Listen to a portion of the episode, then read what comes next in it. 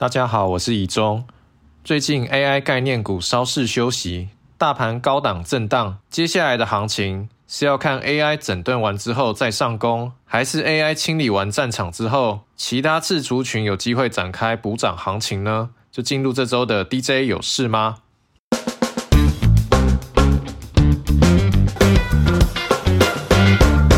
首先是美股，在总金方面，永丰金证券分析师表示，一月的非农以及核心 CPI 都超出预期，进而影响市场对于 Fed 降息的预期，从最高一度到七码修正到目前的三码降息。不过可以观察到，过去三个月的非农数据与政府支出重度相关的就业以及医疗产业，占总非农的比例逐步攀升。也就是可以理解为数字背后多半来自政府帮忙，而非民营企业雇佣的增加。而就核心 CPI 而言，假如把一月最具争议的 OER 屋主同等房租，也就是自住屋主心里所期待的房租，并非真实房租给剔除掉，核心 CPI 的月增幅度会显著收敛。至于 OER 是否为一次性的因素，需要持续观察，但不用急于论断通膨已经死灰复燃。在个股方面，分析师认为，延续去年 AI 领涨的趋势，今年集中部分个股的现象会更为显著。在 Mega 七当中，目前只有 NVIDIA、微软、脸书、亚马逊有表现，费半也多半是跟着 NVIDIA 一起上涨，可以说成分股之间表现的相当不平均。因此，今年在选股上，除非投资前述的 AI 相关个股，或是指数 ETF，要不然今年的绩效可能只有平平。美股的后续行情来看，需要观察二三月的就业数据以及通膨数据是否与一月有很大的不同而定。而在类股方面，NVIDIA 公布财报之后，还没有站稳八百元关卡，从估值上来看还属于合理，唯独短线已经涨多。要直接上看一千元并不容易。若 Nvidia 短期处于盘整甚至修正，其他的 AI 个股可能也会出现同样的走势。不过此时或许是一个还不错的加码点。至于非 AI 的个股，逢低布局的逻辑是可行的，但目前是以时间换取空间，得耐心等待类股轮动出现的那一天。再回到台股，这周挑出的热门族群不是 AI 的正规军，都是上游材料相关。包括特用化学以及合成树脂。特用化学部分，主线记者认为，近几年这个族群都跟随半导体供应链在地化的趋势，积极切入半导体领域。近期因为台积电熊本厂开幕而有庆祝行情展开。以基本面来看，今年上半年基期不算低，因此上半年的成长幅度相对偏低。业者认为，若是下半年面板产业以及半导体产业同时迎来传统旺季。有机会带动今年的营收成长十五趴以上。以应用别来看，目前相关厂商产品仍然以面板占比比较大，占电子化学品约三到四成的业绩。不过近年积极拓展半导体领域，已经从三年前的十趴左右逐步往二十趴靠拢。去年尽管景气不佳，但厂商也把握时机在客户端进行产品认证，预计今年半导体的占比有机会显著的增加。这个族群当中，包括中华化、圣衣、三氟化等，今年的表现都会比较好。由于圣衣去年在工业级的溶剂受到景气影响，衰退的幅度比较大，基期也比较低，预期今年的营收成长幅度也会比较大。合成树脂方面，主要包括顶基以及南宝。主线记者认为，主要反映一月的营收双双有亮眼表现，预期顶基第一季的营收将大幅优于去年同期。公司的产品应用在医疗、车用、防爆玻璃等，加上美国市场持续成长，今年的营运将会优于去年。南宝方面，产品应用在鞋材，随着鞋用市场回温，加上布局多元市场，每年都有稳健的成长。今年而言，预期上半年营收将有高个位数的年增幅度，全年也看正向。再帮大家快速整理下周大事，半导体方面，N 三一要举行法说会。预计今年随着十二纳米以下的先进制程需求而成长，加上权力金也持续增加，今年的营收预计有二十趴的增幅。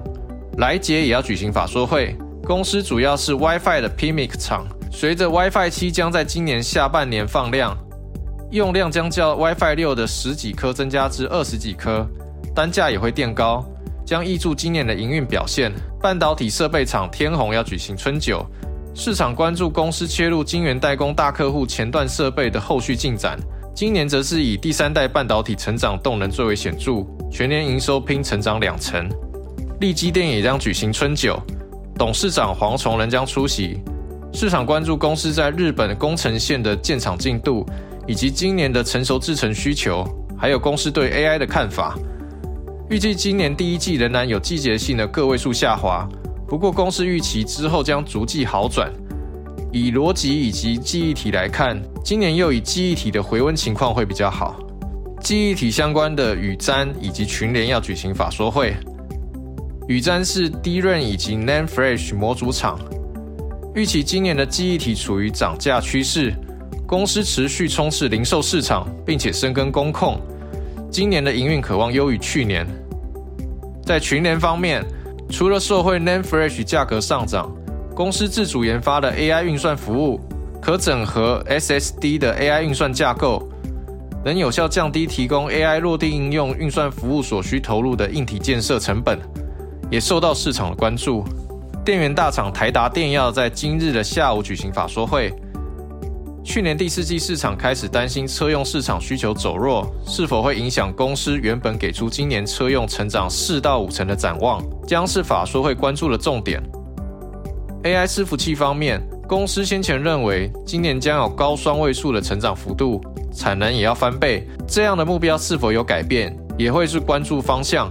不过整体而言，预期今年公司营收仍然有双位数的成长幅度，获利也会优于去年。网通厂中磊要举行法说会，中磊在二月底的 NWC 发表完整的五 G 解决方案，市场关注后续的动能，预期第一季将淡季不淡，有机会呈现年增表现。第二季之后，随着市场库存去化逐步完毕，欧美网通市场需求也将恢复到正常水准，有利于中磊逐季向上，全年的营收获利有望优于去年。工业电脑大厂研华要举行法说会。短期来看，第一季仍然会反映去年接单的低迷，营收表现平淡。不过可以观察，BB ratio 值已经从去年的第三季的零点八二提升到去年第四季的零点九，显示新接单的情况已经逐步好转。预期订单将在下半年逐步反映，全年的营收有望成长高个位数。去化库存已经很长一段时间的自行车族群，下周将有自行车展，包括巨大、美利达、达方。贵盟、振兴、建大、军兴等都会参展。主线记者认为，今年的展览主轴与过去没有太大的差异，比较没有新的趋势出现。